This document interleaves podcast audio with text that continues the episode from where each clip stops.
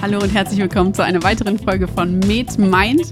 Heute sprechen wir über Akutschmerztherapie bei operativen Eingriffen. Das heißt, wir sind, beziehungsweise stellt sich raus, in der Anästhesiologie und haben eine Expertin hier, eine Fachärztin für Anästhesiologie, Intensivmedizin und Schmerztherapie. Bei mir sitzt Dr. Ursula Vigilius-Rauch. Hallo Uschi.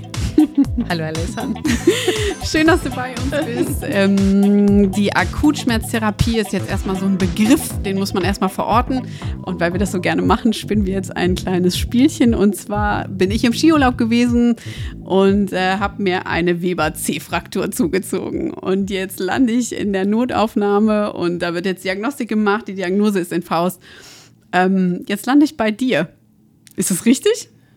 Ja, Alessa, dann hast du, glaube ich, Glück, muss ich sagen. Es tut mir natürlich leid, dass du dein schönes Skiwochenende jetzt so ja, beendet hast, muss man sagen. Weil jetzt wirst du erstmal ein paar Wochen definitiv, wahrscheinlich sogar Monate erstmal nicht Skifahren können. Mhm. Aber ähm, du hast natürlich Glück, wenn du zu uns kommst, ähm, mhm. weil wir in unserem Haus sehr viel Wert auf Akutschmerztherapie äh, legen. Äh, wir auch hier ein großes Konzept äh, im Prinzip zugrunde legen, dass wir mit allen chirurgischen Fachabteilungen ähm, schon ähm, möchte ich sagen, ausgearbeitet haben und auch leben vor allen Dingen. Mhm. Und ähm, ja, wenn du zu uns kommst äh, und jetzt äh, in der Notaufnahme bist und du hast äh, starke Schmerzen, dann will ich hoffen, dass aufgrund unserer Ausbildung und interdisziplinären Zusammenarbeit du schon einmal auf einen Unfallchirurgen triffst, mhm. der nicht äh, sagt, Schmerztherapie beginnen wir, wenn wir die Diagnose gestellt haben, sondern Schmerztherapie beginnen wir in diesem Moment, wo du sagst, es tut mir weh mhm. und dann untersuchen wir. Das wäre nämlich direkt meine Frage gewesen. Wann beginnt Schmerztherapie? Denn ich habe ja in diesem Fall, an unserem Beispiel jetzt sieht man, das ist offensichtlich, ich habe akute Schmerzen. Ja. Ähm, darf ich das auch direkt einfordern und sagen, ich habe jetzt erstmal mein persönliches Problem sind erstmal die Schmerzen und ihr macht die Diagnostik und vor allen Dingen, was machst du dann mit mir? Ja, also unbedingt musst du das so tun, äh, weil mhm. diese Schmerzen setzen dich auch unter Stress. Mhm. Und ähm, äh, erhalten bei dir eine Stressreaktion mhm. und die ist nicht gut für deinen Körper, weil darunter äh, wirst du Adrenalin ausschütten, ja. die Durchblutung wird schlechter ähm, und äh, vor allen Dingen kannst du ja auch gar nicht gut denken, muss man sagen. Mhm. Äh, das hat jetzt keine langfristigen Auswirkungen, weil das ist jetzt ein akutes Ereignis und du mhm. als junger Mensch wirst das gut überstehen. Mhm. Äh, ja, am Ende wahrscheinlich auch, wenn man keine Schmerztherapie machen wird, aber de facto muss man sagen, hat, macht dieser Schmerz etwas mit dir und ähm, es ähm, ähm, es stört ganz erheblich dein Wohlbefinden ja. und ähm, äh, in dem Moment, wo ja jetzt ähm, der ähm, der Bruch vollzogen ist, also äh, du das Trauma hast, muss man sagen, versucht man, äh, beginnt ja dann auch die Rekonvaleszenz und äh, dazu gehört eben eine gute Schmerztherapie. Mhm. Also Schmerztherapie beginnt sofort bei Aufnahme nach einem Trauma mhm. in der akuten Notaufnahme ähm, und äh, hier arbeiten wir natürlich auch mit einem stark wirksamen äh, Schmerzmittel. Wir wollen, dass nicht verzögert äh, die ähm, Therapie einsetzt, sondern dass du jetzt und sofort eine Schmerzlinderung erfährst. Aber natürlich auch so, dass du nicht gleich Nebenwirkungen von dieser Schmerztherapie ja. hast. Das heißt, ähm, man wird ähm, Natürlich gucken, ist das ein somatischer Schmerz, also äh, geht, ähm, geht der Schmerz, ähm, wir unterscheiden da unterschiedliche Schmerzursachen, ist das knöchernbedingt, ist das ähm, durch Weichteilgewebe mhm. bestimmt und ähm, das hat einen Einfluss auf die Auswahl unserer Medikamente. Gut, das heißt, ich beschreibe jetzt meinen Schmerz und sage, na gut, das ist ein Knochenbruch. Ähm, wie, wie gut kann man sich denn jetzt annähern mit der Dosierung, dass ich sage, also gibt es noch diese Analogskala, wo ich dann sage, naja, ich habe jetzt irgendwie Schmerzen von sechs meinetwegen und du willst direkt sagen, naja, super, dann haben wir das und das Mittel und dann geht es dir gut oder wie, wie ist der Vorgang? Ja, also zunächst mal tatsächlich kann man den Schmerz graduieren, indem mhm. man das erstmal in eine Zahl packt und wir stellen uns da ein äh, Erheben mit dir ähm, äh, verbal eine numerische Rating Scale sozusagen mhm. auf einem Schmerzlineal zwischen 0 und 10 und graduieren erstmal den Schmerz in seiner Heftigkeit, mhm. in seiner Quantität. Ähm, und dann wirst du und äh, jeder Schmerz, der eine Schmerzzahl zwischen 0 und 10 größer 4 hat, sollte behandelt werden. Mhm. Ja, äh, weil äh, der äh, sozusagen als unangenehm empf äh, empfunden wird. Das ist mal das eine, aber das ist ja nicht das ähm, Einzige, sondern auch die Einschränkung, die Funktion. Wir fragen als nächstes nochmal nach dem Schmerzcharakter. Mhm. Ist der ähm, Schmerz andauernd? Ist der Schmerz intermittierend, pochend, stechend, drückend? Ja, und anhand dieses Schmerzcharakters würden wir dann ähm, eine ähm, die Schmerzmedikation auswählen. Mhm. Die Grundlage unserer Schmerztherapie ist meist eine balancierte Schmerztherapie. Das bedeutet, ähm, dass Schmerz durch unterschiedliche Ursachen hervorgerufen wird. Mhm. Also nicht nur durch das Trauma selbst, das heißt, die Knochenhaut ist zerstört und, ähm, und ähm, ähm, stimuliert ähm, die Neurone, sondern äh, auch durch die Minderperfusion, durch die ähm, in diesem Areal, äh, durch die Schwellung entstehen äh, saure Metabolite, die wiederum Nervenendigungen erregen. Mhm. Das heißt, wir kommen mit der Schmerztherapie von, von vornherein mit unterschiedlichen, ähm, äh, in einem unterschiedlichen Ansatz. Mhm. Ähm, und ähm, hier würden wir zunächst einmal ein Nicht-Opioid geben. Mhm. Das könnte sein zum Beispiel Metamizol oder ähm, ähm, Paracetamol. Paracetamol aber als äh, IV-Gabe, mhm. als Perfalgan, weil wir hier mit einem relativ schwach wirksamen Analgetikum eine sehr schnelle Anflutung wollen und dadurch eine potente Analgesie doch mhm. erreichen. Mhm. Ähm, und jetzt, wenn wir mit einem Nicht-Opioid sozusagen ähm, die erste Kausalität behandelt haben, wie der Schmerz entstanden ist, nämlich saure Metabolite, dann würden wir noch die Opiatrezeptoren sozusagen mhm. bemühen und würden noch ein Opioid dazugeben. In der Notaufnahme wie gesagt, Metamizol kombiniert mit Perfalgan und dann den Restschmerz mit einem Opiat titriert, zum Beispiel mit Pyritramid, Dibidolor, äh, dann als Kurzinfusion. Mhm. Das heißt, wir gehen ja davon aus, äh, dass du jetzt äh, vielleicht sogar noch ein bisschen schockig vielleicht auch bist oder mhm. so. Das heißt, wir würden dir schon eine Nadel legen, eine, einen Infusionszugang legen und mhm. können aber über diesen Infusionszugang dir auch sofort das Analgetikum und ähm, können uns dann herantitrieren, mhm. sodass der Schmerz nicht auf Null gefahren wird, weil in dem Moment, wo der Schmerz auf Null gefahren wird, dann äh, handeln wir uns unter Umständen auch Nebenwirkungen von diesen Medikamenten oh. ein, mhm. sondern es bleibt ein Restschmerz, aber so, dass du klar denken kannst, dass du sagst, ja, ich habe Kontrolle über meinen Organismus, ja. ja, da wird die Schmerzzahl sich zwischen 0 und 4 einpendeln. Mhm. Das heißt, ich überbrücke ja auch die Zeit, bis es jetzt zur OP kommt. Das ist ja jetzt praktisch die, die Lösung des, des Problems, ja, damit ich die Schmerzen genau. auch irgendwann wieder loswerde. Genau ähm, komme ich damit bis zur OP und vor allen Dingen, wenn ich die OP dann überstanden habe, wie ist denn dann der weitere Fahrplan? Ja, also wir würden hier zunächst einmal erstmal dir äh, die Zeit, äh, während du die Diagnostik über dich ergehen mhm, lassen genau. müsstest, die würden wir dir bridgen, die würden mhm. wir dir äh, sozusagen äh, angenehmer gestalten, sodass du auch, glaube ich, einen klaren Kopf entwickeln kannst, dass du mm. in die mhm. OP einwilligen kannst. Ja. ja. ähm, und hier müssen wir tatsächlich einen Paradigmenbruch auch ähm, vollziehen, weil ja. es gibt sicherlich immer noch äh, Kolleginnen und Kollegen, die denken, jetzt habe ich hier ein Schmerzmittel gegeben, damit ist die Patientin nicht mehr einwilligungsfähig. Ja, ähm, das, ähm, tatsächlich bist du dann ein Stück weit, muss man sagen, von der Rechtsgrundlage her ist das so. Mhm. Aber letztendlich ähm, steht deine Gesundheit hier im Vordergrund und wir würden dir in der Ambulanz, bis wir schon Diagnostik erstmal machen und man kann ja nicht eine OP-Aufklärung vor Diagnostik machen. Mhm. Ja, es muss mhm. ja erstmal die Diagnose klar sein, mhm. würden wir dir in jedem Fall zugunsten deines Organismus ähm, würden wir dir ähm, äh, das Schmerzmittel zugehen, äh, zu, äh, zugestehen. So, dann würdest du in die Diagnostik gehen. Mhm. Nach der Diagnostik wäre die Diagnose klar, es kommt die Aufklärung und dann ist es sowieso eine Notfallindikation, wenn du direkt in den OP musst. Ja. ja? Und insofern wäre das alles zu relativieren. Mhm. Ja? Und äh, ja, im OP würde es dann erstmal weitergehen, äh, dass man gut abwägen muss. Erstmal aufgrund der Situation, bist du nüchtern oder bist du nicht mhm. nüchtern? Ähm, und ist es hier eine isolierte Extremitätenverletzung oder ist es ähm, eine Extremitätenverletzung und du hast vielleicht noch zusätzlich eine Gesichtsverletzung, sodass noch was genäht werden muss? Wir würden also abchat, äh, ab, ähm, also wir würden checken, äh, kann man sozusagen nur dort, wo der Schmerz entsteht und das Trauma entsteht, die Extremität betäuben, mhm. also zum Beispiel eine Regionalanästhesie dir anbieten, mhm. dann bleibst du vom Kopf her klar. Du kannst was zum Sedieren bekommen während der Operation, aber die eigentliche Schmerzausschaltung erfolgt regional mhm. oder brauchst du eine Allgemeinanästhesie? Das heißt, ich setze auch die Mittel, die ich vorher in, in der Akutphase bekommen habe, zur Überbrückung, die setze ich in dem Moment in gewisser Weise ab und ersetze sie eventuell durch die Regionalanästhesie und habe damit den Schmerzcharakter genau. ja beseitigt. Also nach der Akutschmerztherapie in der, in der Ambulanz mhm. würde erstmal der Part der Narkose kommen. Mhm. Und bei der Narkose unterscheiden wir zwischen einer äh, Teilbetäubung, mhm. Regionalanästhesie und unterscheiden zwischen einer Allgemeinanästhesie. Mhm. Und nun kann es natürlich sein, dass du zum einen aufgrund deines freien Willens eine Regionalanästhesie ablehnst, mhm. weil du Ängste hast und so. Ich möchte schlafen. Genau.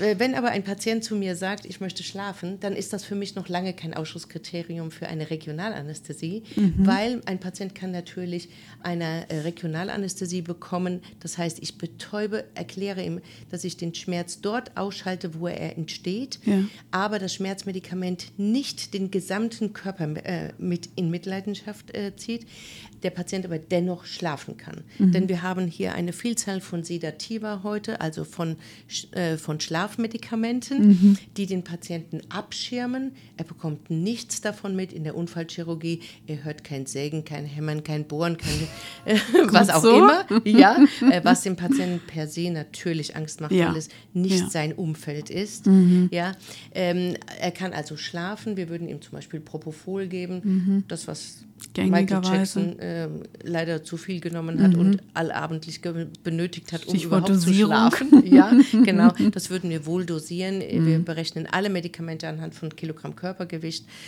Ähm, aber ähm, ob ich eine regionale oder allgemeine Anästhesie durchführe, das hängt ja auch noch von Begleiterkrankungen des Patienten ab. Ja. Also handelt es sich hier wie bei dir um einen jungen, gesunden Menschen, der keine Unverträglichkeiten mitbringt, ja, mhm. dann kann ich mich darauf einlassen. Aber es gibt natürlich Patienten, die haben eine muskuläre Erkrankung. Da möchte ich zum Beispiel auch eine Allgemeinanästhesie ähm, vermeiden. Dem würde ich in jedem Fall zum Beispiel zu einer Regionalanästhesie ähm, raten. Und ähm, dann gibt es eben eine Vielzahl von Faktoren, die mich leiten, ob ich eine Teilbetäubung oder eine allgemeine Anästhesie empfehle. Was mache ich denn bei einer Teilbetäubung? Welches Mittel gebe ich da gängigerweise? Ähm, die Grundlage für die ähm, Regionalanästhesie sind Lokalanästhetika. Mhm. Das sind Medikamente, die ähm, die Weiterleitung von Schmerz ähm, am Nervensystem behindern, mhm. ja, indem sie ähm, an der Elektrolytpumpe, die, äh, die äh, für die Erregungspotenziale zuständig ist, indem sie hier äh, eingreifen. Mhm. Und der Vorteil ist, dass diese Medikamente nicht generalisiert ja. durch den ganzen Körper zirkulieren, mhm. ähm, keinen Einfluss haben auf, die, auf meine Kognition, also mhm. auf, äh, auf meine Wahrnehmung. Ähm, deshalb muss ich ja auch den Patienten, wenn er ausgeschaltet werden möchte, also nichts von der OP mitbekommen möchte, dass ich ihm zusätzlich ein, ähm, ein Beruhigungsmedikament geben muss. Mhm. Sind das die Lidocain, also die Kaine und so weiter? Ja, da gibt es, ähm, äh, wir unterscheiden hier zwei Gruppen, wobei eigentlich heute nur noch eine Gruppe äh, an äh, Lokalanästhetika eine Rolle spielt. Wir unterscheiden Ester und äh, Amid mhm. äh, Lokalanästhetika und wir setzen heute ausschließlich aufgrund von Verträglichkeit, hier gibt es fast keine Kontraindikation, mhm. fast, keine Unverträglichkeit, äh, setzen wir die Lokalanästhetika vom Amid-Typ ein mhm. und ähm, diese wir, hier müssen wir auch gucken, ob es sich um einen Patienten handelt, der nach einer Narkose zum Beispiel tagesstationär wieder nach Hause geht ja. oder ob dieser Patient stationär bleibt und wir ihn ja längere Zeit beobachten können mhm. und wir ihm langfristig ein Medikament geben können. Und ah. da unterscheiden wir eben kurzwirksame lokale Anästhetika und langwirksame lokale Anästhetika. Auf jeden Fall müssen wir die lokale Anästhetika so berechnen, mhm. dass sie während der gesamten Zeit der Operation andauern. Ja, das wäre schön. Und dazu müssen wir natürlich auch immer interdisziplinär arbeiten. Ja uns auch mit dem Unfallchirurgen natürlich kurz schließen und fragen, was hast du vor, mhm. wie ist das Prozedere, wie lange dauern die, äh, dauert die Operation. Das heißt, du musst ja jetzt auch wissen, also jetzt zum Thema interdisziplinär, was sagt mir das jetzt, wenn der Unfallchirurg sagt, naja, wir machen dies und das und jenes. Ja. Also abschätzen, wie lange hat wohl der Patient im Nachhinein während des Heilungsprozesses noch einen gewissen Schmerz, der, den man auch wirklich behandeln ja. muss würde man diese Lokalanästhetika, kann man die dann einfach praktisch weitergeben, solange bis die Region so abgeheilt ist, dass man sagen kann, der Schmerz ist erträglich oder sogar weg? Oder muss man nochmal switchen? Das ist eine sehr gute Frage, ähm, weil tatsächlich würden wir das im Vorfeld mit dem Unfallchirurgen besprechen. Mhm. Wie sieht hinterher die Nachbehandlung aus? Mhm. Ähm, geht der Patient nach Hause? Dann würden wir kein Katheterverfahren ähm, ähm, ähm starten, sondern mhm. würden zum Beispiel im Rahmen einer Spinalanästhesie würden wir eine einmalige Punktion in, dort machen, wo das Nervenwasser fließt, würden ein lokales Anästhetikum spritzen, zum Beispiel bezogen auf deine Fraktur am, am Knöchel. Mhm. Ja, und dann würde dieses Lokalanästhetikum für drei bis vier Stunden wirken. Danach würde dieses lokale Anästhetikum abklingen. Das Gefühl in deinem Bein, das vorher komplett ausgeschaltet wäre, nicht nur das Gefühl, sondern auch die Beweglichkeit. Ja. Also wir reden hier von sensorischer ähm, äh, sensibler und motorischer Blockade. Ja. Also es ist schon ein Lokalanästhetikum mit einer hohen Konzentration, mhm. das aber nur eine bestimmte Wirkdauer hat. Und dann würden wir, wenn du nach Hause gehst am nächsten Tag, dann würden wir dir wieder ähm, Schmerzmedikamente geben, die du wieder ähm, ja, die wieder all, ganz allgemein auf den Körper einwirken. Mhm. Also so, äh, so ähm, ähm, Schmerzmedikamente, Analgetika, mit denen wir auch in der Notfallambulanz äh, gestartet sind. Mhm. Allerdings würden wir dann hier anstreben, dass du diese Medikamente alle oral einnehmen könntest. Mhm. Das ist ein ganz wichtiges Prinzip nach einer Operation, dem Patienten so schnell äh, wie möglich wieder die Medikamente oral zuzuführen. Also, muss, wie überlappe ich das eigentlich? Also muss ich, ich warte ab, bis das, äh, das Prozedere der, äh, der, der OP, also die Lokalanästhesie der OP, naja, auf ein gewisses Level abgeflacht ist und dann melde ich mich wieder und sage, Entschuldigung, jetzt wird es wieder mhm. wehtun und dann kommen die Tabletten? Mhm. Dann wäre das schon wieder ein bisschen schade, muss man sagen, weil dann hättest du ja schon wieder den Schmerz genau. empfunden. Und äh, unser Ziel ist ja, weil es tatsächlich auch Eingriffe gibt, also jetzt nicht unbedingt eine Fraktur am Außenknöchel, aber es gibt durchaus äh, Verletzungen und, äh, und Operationen, die dazu führen, dass ein Schmerzgedächtnis entsteht. Mhm, ja. Und äh, dann könnte dieser Schmerz chronifizieren. 10 Prozent ähm, der ähm, Mm, Schmerzen nach einem operativen Eingriff haben tatsächlich die Tendenz zu chronifizieren oder sind ähm, oder haben ein prolongiertes Schmerzverhalten, mhm. ziehen sie nach sich. Also es ist auf keinen Fall gewünscht, dass du wieder einen Schmerz ich sag mal, größer vier empfindest, sondern wir würden dich anleiten, in dem Moment, wo die motorische Blockade zurückgeht, du wieder bewegen kannst und äh, hier ein leichtes Druckgefühl entsteht dass du dich dann meldest und mhm. dass in diesem Moment die neue Schmerztherapie einsetzt. Jetzt ist ja meine vier nicht deine vier. Und das, ich spiele so ein bisschen auf den Punkt an, das dass stimmt. ich, wenn ich mit dem Patienten spreche und sage, wie ist Ihr Schmerzempfinden ja. gerade, wie, wie, wie, äh, wo würden Sie es einordnen, ja, ja. Ähm, dann finde ich es teilweise schwierig zu bewerten. Möchte jemand jetzt vielleicht ähm, präventiv für sich selber sagen, nee, nee, bevor hier irgendein Schmerz auftritt, gib mir mal lieber das Zeug. Und andere sind vielleicht Helden und sagen, nee, nee, passt schon, mache ich jetzt weiter. Da muss ich ja als Ärztin, Arzt in der Lage sein zu beurteilen, was ist denn hier angemessen? Ja. Was sind denn noch Indikatoren, die mir eine Aussage darüber liefern, wie viel Schmerztherapie jetzt überhaupt angemessen ist für den Einzelnen? Ja, auch das ist eine ganz wichtige Frage und ähm, tatsächlich gibt es ja ähm, auch diese psychologischen ähm, äh, Momente mhm. und es gibt ähm, tatsächlich ähm, Konstitutionen des Organismus, wieso ein Schmerz unterschiedlich empfunden wird. Mhm. Und hier sprichst du ein ganz wichtiges Thema an, nämlich dass Schmerz etwas Individuelles ja. ist. Und ähm, ja, deswegen haben wir ja bis heute auch, äh, sage ich mal, wirklich Schwierigkeiten, äh, so ganz selbstverständlich eine Schmerztherapie mhm. ähm, allüberall ähm, zu verbreiten, weil manche sagen auch, der stellt sich einfach nur an. Genau. Ja, ja. aber ähm, letztendlich, was, was, was spielt eine Rolle in diesem ähm, Schmerzempfinden, bei diesem Schmerzverhalten? Mhm. Ja, also erstens mal gibt es völlig unterschiedliche Konstitutionen. Es gibt Menschen, die sind äh, total positiv und wie du schon gesagt hast, die sind heldenhaft, die können was aushalten. Ja, die haben also ähm, ein, ein Bärenfell, muss man sagen. Mhm. Und andere sind sensibel. Das mhm. ist also erstmal die völlig unterschiedliche Konstitution. Dann gibt es natürlich auch ganz unterschiedliche Einflüsse, äh, warum ich den Schmerz unterschiedlich empfinde. Mhm. Zum Beispiel ein junger Mensch, der jetzt zum Beispiel äh, noch ein ganz anderes Trauma im Hintergrund hat, zum Beispiel, da ist gerade eine Freundschaft zerbrochen. Mhm. Oder ähm, der Skiurlaub stand gerade bevor. Und mhm. da hat man sich so ganz da, äh, arg darauf ähm, gefreut. Und es kommt so Enttäuschung, ja. Mhm.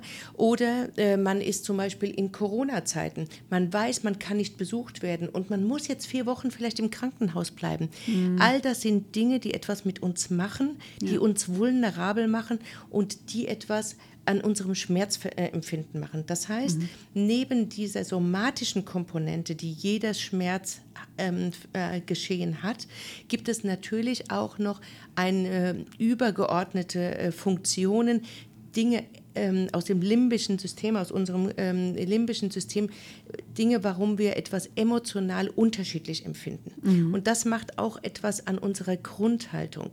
Das macht auch etwas es gibt noch einen ganz anderen Punkt, auch wenn zum Beispiel jemand schon eine Schmerzchronifizierung hat. Das mhm. heißt, jemand hat schon, auch junge Menschen, die schon äh, Rückenschmerzen haben, ja. die schon äh, dauerhaft, äh, sage ich mal, schmerzgeplagt sind. Auch hier ist die Schmerzschwelle eine andere als bei einem Menschen, der vorher vielleicht nie einen Schmerz gekannt hat. Ja, richtig. Und dann gibt es natürlich noch an, ganz andere Einflussfaktoren, nämlich wie stehe ich zu Medikamenten. Es gibt ja. Medikamente, es gibt Patienten, die möchten keine Medikamente, die haben Angst davor, dass das Medikament etwas mit ihnen macht mhm. und lehnen deshalb das Medikament ab und sagen aber dann, ich kann das besser aushalten. Ja. Und da macht dann auch das Schmerzverhalten mit denen nicht so viel wie andere ähm, Patienten, die aber sagen, nein, ich möchte hier abgeschirmt werden, mhm. ich habe, habe Angst davor, Schmerz zu empfinden mhm. oder ich möchte keinen Schmerz empfinden. Ja. Und hier müssen wir ganz individualisiert auf den Patienten eingehen. Das ist ein ganz weiterer wichtiger Punkt. Das heißt, neben einer balancierten Schmerztherapie, wo wir unterschiedliche Medikamente heute immer von vornherein miteinander kombinieren, mhm. und zwar nicht die Dosis eines einzelnen Medikamentes ausschöpfen, sondern eher in der Kombination den Schmerz behandeln, gibt es die, den ganz wichtigen Aspekt, dass wir den Schmerz individualisiert behandeln. Mhm. Ja? ja und einen Blick auf den Patienten haben und individualisiert hier nicht nur an dem, was er an, an Komorbiditäten, also, also an Begleiterkrankungen mitbringt mhm. oder an psychischen Faktoren mitbringt, sondern einfach, dass wir auf den Patienten schauen mhm. und äh, individualisiert diesem den Schmerz bei diesem Patienten titrieren. Du hast das Wort Katheter schon in den Mund genommen. Ähm, wenn ich nämlich jetzt nicht die Patientin bin, die am nächsten ja. Tag nach Hause kommt und Tabletten verordnet bekommt, dann gibt es die Möglichkeit eines und da steigen wir direkt mit den Begrifflichkeiten ein, Epiduralkatheter oder Periduralkatheter. Und jetzt springst du ein, damit wir das hier korrekt vermitteln, gelegt. Und dann gibt es so eine Schmerzpumpe und vor allen Dingen kann der Patient ja da relativ autonom auch entscheiden, wie ist mein Schmerzempfinden und kann über die Pumpe letztlich selber applizieren. Ja, ich bin dir dankbar, dass du die Kurve zurückfindest. Das wäre mir nämlich ganz wichtig. Es gibt eben nicht nur den tagesstationären Patienten, mhm. wo wir von der IV äh, Therapie, Schmerztherapie präoperativ über die Narkose in die orale Medikation übergehen, mhm. sondern es gibt auch den Patienten, der eine größere Operation bekommt oder der stationär behandelt wird oder und äh, dann in der, im Rahmen der stationären Behandlung zum Beispiel dann eben auch eine Physiotherapie bekommt, wie zum Beispiel eine ähm, Kniegelenksoperation mhm. und der geht dann nach einer Operation auf eine Motorschiene. Mhm. Und der und will sich dann, eigentlich gar nicht bewegen. Äh, genau, weil äh, erstens hat er noch Schwellungen, Spannung und ja. hat auch noch Schmerz. Und äh, das, jetzt kommen wir wieder an den Punkt zurück. Wir besprechen uns mit dem behandelnden Chirurgen, mhm. wie sieht das Gesamtkonzept aus. Und so äh, würden wir dann schon auch in der Narkose die postoperative Schmerztherapie abholen mhm. und könnten zum Beispiel hier äh, im Rahmen einer Kniegelenksoperation einen Femoralis-Katheter legen, mhm. also dort, wo der, ähm, äh, der, ein Nerv, der äh, maßgeblich sozusagen ähm, die Schmerzen im Bereich des Kniegelenkes versorgt. Den könnten wir blockieren. Mhm. Wir könnten einen Katheter in der Leiste einführen und würden dann während der Operation ein hochkonzentriertes ähm, ähm, Lokalanästhetikum äh, geben und in der Phase nach der Operation würden wir die Konzentration dieses Schmerzlokalanästhetikums verringern, mhm. würden es aber kontinuierlich über einen eingelegten Katheter geben, sodass Beweglichkeit gegeben ist, aber der Schmerz suffizient gelindert ist. Erklär uns genau nochmal, wie dieser Katheter gelegt wird. Ich habe da gar keine Vorstellung von. Ich, also ich steche ja nicht einfach den, den Nerv an. Nein, äh, das darf auf keinen Fall passieren. Und äh, wir, das machen wir heute ähm, sehr äh, schonend, weil wir hier uns die Ultraschallmethode zu Hilfe nehmen. Ja. Das heißt, noch vor äh, Einleitung der Narkose ähm, ähm, und das machen wir auch mit dem äh, wachen Patienten, so dass der uns auch äh, Rückkopplung geben mhm. kann, dass wir mit, dem, mit der Nadel, mit dem, äh, mit dem Katheter an der richtigen Stelle sind. Mhm. Ähm, würden wir äh, dem Patienten die, äh, das Verfahren erstmal erklären, mhm. natürlich.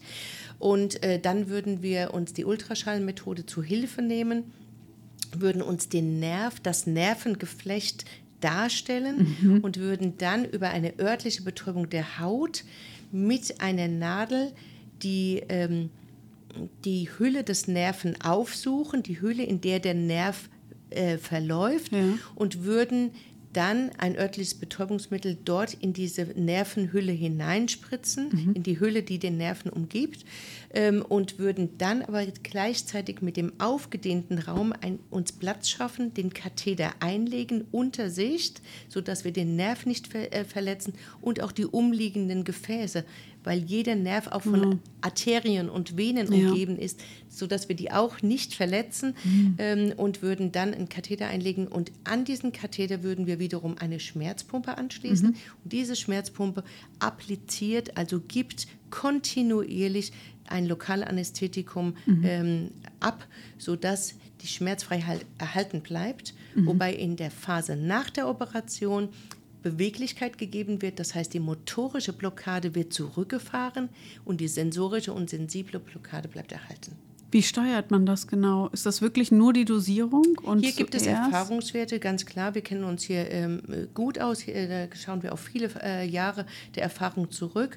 Ähm, und wir wissen ganz genau, dass wir über die Konzentration und die Menge des Lokalanästhetikums, wie viel wir pro Stunde mhm, äh, applizieren mhm. über die Laufrate, äh, dass wir hier äh, die Schmerztherapie steuern können. Am Ende ist es trotzdem auch wieder eine individualisierte äh, Therapie. Ja, wir schauen auf ja. den Patienten, äh, wir fragen, ähm, äh, wir prüfen die Sensibilität, mhm. ähm, fragen den Patienten, ob noch Taubheit besteht, ob noch mhm. motorische Blockade, wir lassen das Bein bewegen, ob motorische Blockade besteht und würden dann angepasst am Ende auch wieder auf die Größe des Körpers, äh, ähm, auch ob Mann oder Frau, auch hier ja. spielt Gender äh, sein eine Rolle. Die Männer kriegen noch mehr, sagen. oder? Viele Männer kriegen mehr. ähm, äh, würden wir auch hier wieder die Therapie individualisieren. Mhm. Und wir müssen natürlich den, äh, den Patienten nicht nur befragen, nicht nur eine Schmerzzahl erheben, sondern auch untersuchen, schauen, ob eine sensible äh, Blockade besteht. Wir würden mhm. mit der Physiotherapie sprechen und mhm. müssen schauen, würden schauen, ob die Motorik äh, möglich äh, ja. ist, die, äh, die Beweglichkeit erhalten ist unter Schmerzfreiheit mhm. und würden so die Schmerztherapie anpassen. Wie gesagt, aufgrund der Konzentration des applizierten Medikamentes mhm. und aufgrund der Laufrate, also der Menge äh, ja. des Medikamentes. Und du hast vorhin noch es gibt eine Vielzahl von Kathetern. Ja. Ähm, man kann ähm, im, am, an den Halsgefäßen, wenn man an der Schulter operiert wird, kann man mhm. einen Katheter anlegen. Man kann an der Leiste einen Katheter anlegen. Man kann ähm, äh, noch ähm, am Oberschenkel, Unterschenkel Katheter anlegen. Man kann auch nur dort ähm, an die Wundränder einen Katheter anlegen, sodass mhm. man auch nur die Wundränder infiltriert, also Aha. das äh, örtliche Betäubungsmittel hier nur unterhalb der, des, äh, des äh, dort, wo die OP-Wunde gesetzt wird, mhm. Das äh, lokale Anästhetikum einfließen, ist eine sogenannte Wundrandinfiltration. Mhm. Ähm, und ähm, was in der Allgemeinchirurgie eine große Bedeutung hat. Man kann einen Katheter in die, mm, äh, in der Nähe der Lunge einlegen, dort wo ähm, ähm, die Pleura, das Lungenfell liegt, weil das auch sehr empfindlich ist, sodass Schmerztherapie Atmung gut, ähm, also die Schmerztherapie eine gute Atmung ja. zulässt. Und wie du schon gesagt hast, man kann natürlich auch epidural, also in der Nähe, in einem Raum vor dem Nervenwasser kann man einen Schmerzkatheter einlegen. Mhm. Dieses ist ein sehr etabliertes Verfahren. Das, ähm, hier kann man einen Schmerzkatheter einlegen auf Höhe der Brustwirbelsäule und auf Höhe der Lendenwirbelsäule. Mhm. Hier kann man sehr viele Operationen abdecken in der Allgemeinchirurgie, in der, Un äh, in der Urologie, in der Unfallchirurgie. Und man kann auch im Kreissaal hier Schmerztherapie genau. machen, sodass man schmerzfrei mhm. das Baby bekommen kann. Toll. Wundervoll. Unterm Strich muss man sagen, dass die regionalanästhesiologischen Verfahren andere Komplikationen haben als die in der Allgemeinanästhesie, ja. aber prozentual nicht gesteigert sind. Umgekehrt auch die Allgemeinanästhesie kein gesteigertes Risiko hat im Vergleich zur Regionalanästhesie. Jedes Verfahren hat seine eigenen Gefahren, mhm, ja. seine eigenen Komplikationsmöglichkeiten. Wie lange kann so ein Katheter eigentlich liegen? Weil ich stelle mir auch vor, der wird ja bewegt oder gerade wenn ich mich auch bewegen will, dass der da ja irgendwie auch den Nerv auf Dauer reizen könnte. Ich gebe da immer wieder Medikation rein. Das ist ja wieder natürlich letztlich. Ja. Wie lange bleiben die so im, im Schnitt liegen? Per se hast du komplett recht. Das ist natürlich erstens mal ein artfremdes ähm, mhm. Device, was hier eingelegt wird. Also ein Katheter ist natürlich ein, ein fremdes Objekt, was äh, der Körper wahrscheinlich auch gar nicht ähm, unbedingt haben möchte. Ja. Äh, letztendlich ist ich ähm, für die äh, Anlage des Katheters und für die Dauer, wie lange ein Katheter liegen sollte, was wieder von der Operation und wieder äh, von dem gesamten Prozedere abhängt, ähm, ist es ganz wichtig, dass wir diese Katheter sauber einlegen, mhm. steril einlegen. Ja? Und dazu braucht es eine bestimmte ähm, äh, Flächenhygiene und wir legen diese Katheter immer ein unter sterilen Bedingungen mit sterilen Handschuhen ähm, und äh, die Katheter, äh, dann spielt natürlich noch die Örtlichkeit eine Rolle, ob ein Katheter in einer Leiste eingelegt wird, mhm. dort wo ich, ähm, wo äh, das, äh, das ist hygienisch äh, gesehen viel problematischer ja. anzusehen, als wenn ein Katheter am Hals mhm. eingelegt wird oder epidural. Und äh, Katheter per se, möchte ich mal sagen, an den Extremitäten würden wir wahrscheinlich gucken, dass wir die innerhalb von sieben Tagen wieder entfernen. Mhm. Ein Katheter, ein Epiduralkatheter in der Allgemeinchirurgie, zum Beispiel im Rahmen einer Bauchspeicheldrüsenerkrankung, vielleicht sogar, weil es hier ein onkologisches Krankheitsbild gibt, was noch lange Schmerzen ja. macht oder so, kann man einen Katheter bis zu zwei Wochen liegen lassen. Mhm. Orientiert man sich, und jetzt möchte ich noch mal ein bisschen auf Medikamente zu sprechen kommen, damit wir das auch noch verarbeitet haben. Ähm, orientiert man sich standardmäßig immer am WHO-Schema und vor allen Dingen, welche, welche Mittel müssen wir da kennen? Welche sind die gängigen Mittel, um jemanden von einer Schmerz, äh, einem Schmerzereignis von meinetwegen vier, fangen wir mal da an, bis zu zehn zu versorgen? Mhm. Also tatsächlich ist natürlich das WHO-Schema schon äh, sehr alt und mhm. äh, lange gedient, muss man sagen, ist natürlich in der chronischen Schmerztherapie entstanden, haben mhm. wir aber tatsächlich in der Akutschmerztherapie äh, gerne übernommen mhm. und ist auf jeden Fall mal, wenn man auf die ganzen unterschiedlichen Medikamentengruppen schaut, ist es eine absolut gute Grundlage. Mhm. Und im WHO-Schmerzstufenschema ähm, unterscheiden wir ja neben den Opioiden die Nicht-Opioide mal ganz grob als äh, Medikamentenklasse ähm, äh, beschrieben und sogenannte Adjuvant sind. Das mhm. heißt, wir haben auch noch andere Medikamente, die die Wirkung von Opioiden und Nicht-Opioiden unterstützen, mhm. ähm, potenzieren in ihrer Wirkung und dadurch können wir müssen wir nicht die Dosis ausreizen und dadurch können wir die Nebenwirkungen der einzelnen Medikamente minimieren. Super. Ja? Mhm.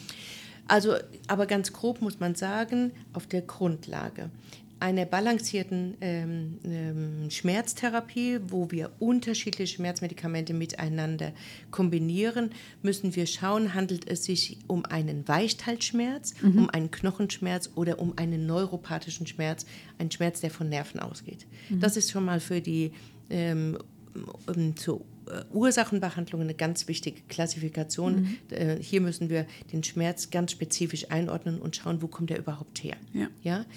Und die Grundlage ist aber, dass wir in der Mehrzahl der Fälle nicht Opioide mhm. mit Opioiden äh, kombinieren. Mhm. Auch am Ende einer Narkose geben wir nach Abflauen der Narkose äh, geben wir immer erstmal äh, zur Überlappung in die nicht operative, in die postoperative Phase ein Nicht-Opioid, mhm. um die sauren Metabolite, die Zyklooxygenase, das ist ein Enzym, das wichtig ist, äh, was, äh, was äh, über die Prostaglandin-Synthese sozusagen Schmerzen äh, auslöst, die freien Nervenendigungen erregt, dass wir hier von diesen beiden Seiten erstmal den Schmerz minimieren. Also Coxhemmer, sowas wie Ibuprofen? Zum Beispiel äh, mhm. äh, Coxhemmer, Ibuprofen, dann die äh, Coxibe, zum Beispiel äh, Naproxen, ähm, ähm, dann äh, Parecoxib, Mhm. Ja, also es gibt auch Coxibe sozusagen, mhm. Äh, die nicht ähm, die Gruppe ähm, äh, aus den Prostaglandin-Synthesehämmern äh, sind auch die nicht steroidalen Antiphlogistika. Du ja. hast das Ibuprofen genannt,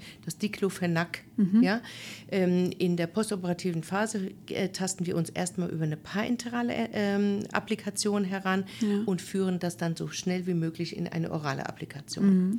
Und neben und wir haben drei Gruppen der Nicht-Opioide. Ja. Das sind die Coxibe, mhm. das sind die nicht-steroidalen Antiphlogistika mhm. und das sind, äh, ist das Metamizol. Okay. Mhm. Ja? Und das Paracetamol. Gut. Und äh, letztendlich über diese ähm, Wirkstoffgruppen muss auch der Patient, auch du in der akuten Notaufnahme aufgeklärt werden. Und zwar über die mhm. Wirkung und über die Nebenwirkungen. Mhm. Weil wir gehen ähm, äh, von der Rechtsgrundlage, du hast ein von der Rechtsgrundlage her einen Anspruch auf Schmerztherapie. Mhm. Deswegen ist es auch richtig, wenn ja. du sofort nach Schmerzmitteln fragst. Mhm. Äh, und jeder, der keine Schmerztherapie durchführt, muss man sagen, führt eine Körperverletzung durch. Ja. Umgekehrt, wenn wir Schmerzmedikamente geben, mhm. dann führen wir auch einen Eingriff durch. Mhm. Und deswegen muss auch der Patient über die Nebenwirkungen aufgeklärt werden. Eine fällt mir da immer ein. Ähm, einfach weil ich selber mal mitbekommen habe ähm, zum Thema ähm, Metamizol. Äh, eine Gefahr ist eine Agranulozytose. Ja. Einfach um mal auf Nebenwirkungen einzugehen, was da überhaupt passieren kann. Ja, ich meine, na gut, ich kriege ein Schmerzmittel, das ist ja erstmal schön und gut, ähm, aber das ist tatsächlich wirklich ernst zu nehmen. Absolut, das äh, muss man ja auch sagen. Das würde auch sofort dazu führen, dass man das Medikament absetzt mm. und mhm. nie wieder nimmt, muss mm. man mhm. sagen. Also es hat schon Konsequenzen auch für deinen Organismus, auch nachhaltige Konsequenzen, was du dir jetzt nicht erträumt hättest mit mm. deiner Sprunggelenksfraktur. Ähm, also wir, äh, wir klären auf über Nebenwirkungen an der Niere und, mhm. ähm, und fragen nach Begleiterkrankungen von der Leber ja. und ähm, ähm führen so eine Selektion der Schmerzmedikamente durch. Also nicht steroidale Antiphlogistika haben wir auch eine eine Auswirkung auf die Niere ja. und mhm. setzen erstmal eine gesunde Niere voraus. Wenn jemand schon mal eine Hepatitis hatte, werden wir zurückhaltend mit Perfalgan zum Beispiel, ja. mit Paracetamol genau. dürften wir das nicht geben. Das muss abgefragt werden mhm. und darüber muss aufgeklärt werden. Kommen wir zu Metamizol, das ist ein ganz wichtiger Punkt mit der Agranulozytose.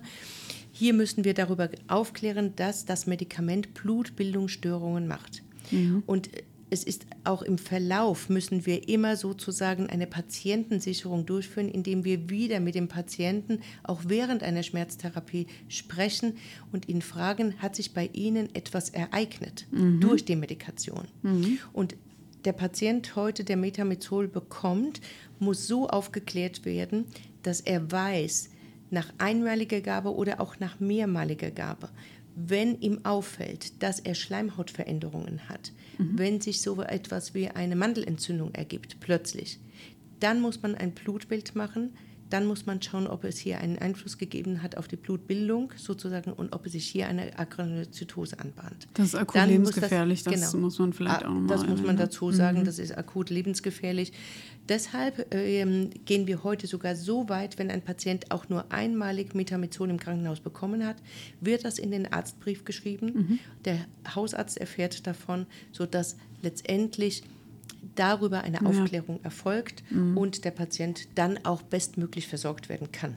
Gut. Mhm. Also wir wollen heute den Patienten auch ähm, mündig machen. Mhm. Wir wollen ihn autark machen. Mhm. Das heißt, er selbst kann sich auch beobachten. Wir wollen ihm Sicherheit natürlich geben. Deswegen äh, klären wir auf über Pro und Kontras. Wir wägen ab, was ist sinnvoll und was ist jetzt überschießend. Wir Mhm. wollen auch eine überschießende Schmerztherapie vermeiden. Ja, genau. Ähm, und kommen wir hier auf die zweite Gruppe der äh, Medikamente, Genau. die Opioide. Stichwort Abhängigkeit. Ja, ist ja naheliegend, oder? Und Also- großes Thema in, der, in, in den USA. Mhm. Also wenn man hier kritiklos das Medikament gibt, Mhm. dann muss man sagen, dann führt man auch eine Patientengefährdung durch. Ähm, der Patient könnte abhängig äh, werden. Er empfindet diese Euphorie unter dem Medikament, dass es ihm sehr viel besser geht. Der Opiathunger könnte gestillt äh, könnte äh, ähm, gefördert werden. Umgekehrt muss man aber auch sagen, als Schmerztherapeut, dass wenn man den Schmerz nicht gut behandeln kann, äh, nicht gut behandelt, nicht suffizient behandelt, dass der Patient auch einen Hunger nach Schmerzmedikation äh, Mhm, ähm, entwickelt Ja. und letztendlich dann ähm, äh, sich vielleicht äh, äh, versucht, ein Schmerzmittel zu erschleichen. Er fragt Mhm. den einen und er fragt den anderen und er sammelt vielleicht die Schmerzmedikamente und, und, und. Ähm, Einfach weil und er nicht kommen- suffizient behandelt wurde. weil er nicht suffizient Recht dann, behandelt ja, irgendwo kann man ja nachvollziehen. Mhm. Ja, ganz genau. Und dann kommen wir auf die dritte Gruppe unserer äh, Patienten natürlich zu sprechen, die schon eine Drogenabhängigkeit vielleicht mal erlebt haben Ja. oder, oder haben.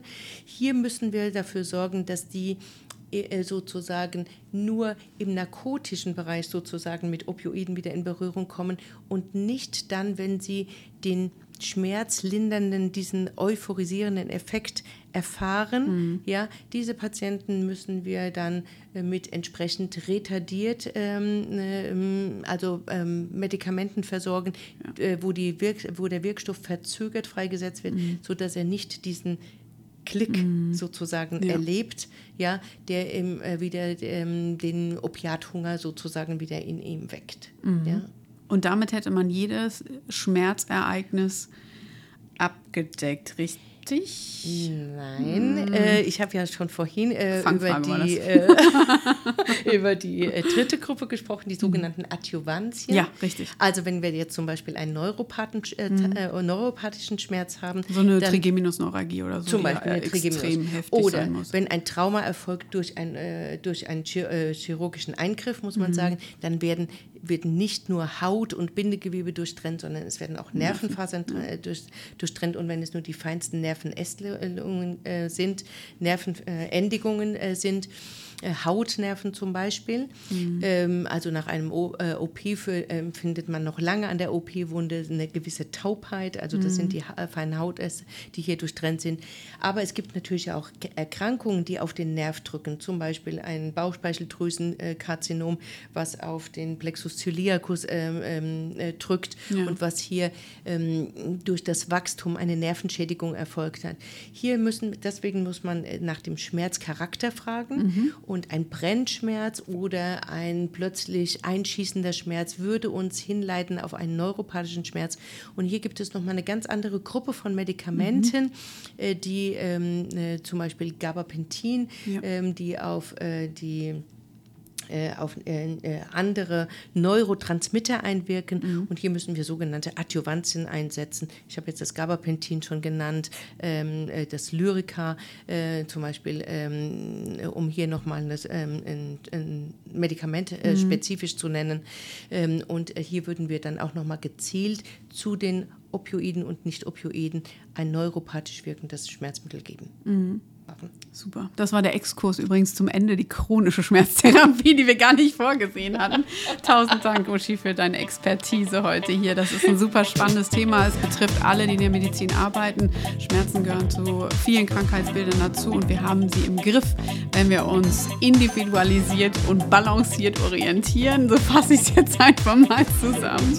Tausend Dank und ich hoffe, ihr konntet eine Menge mitnehmen und ähm, liebe Grüße nach draußen. Macht's gut. です。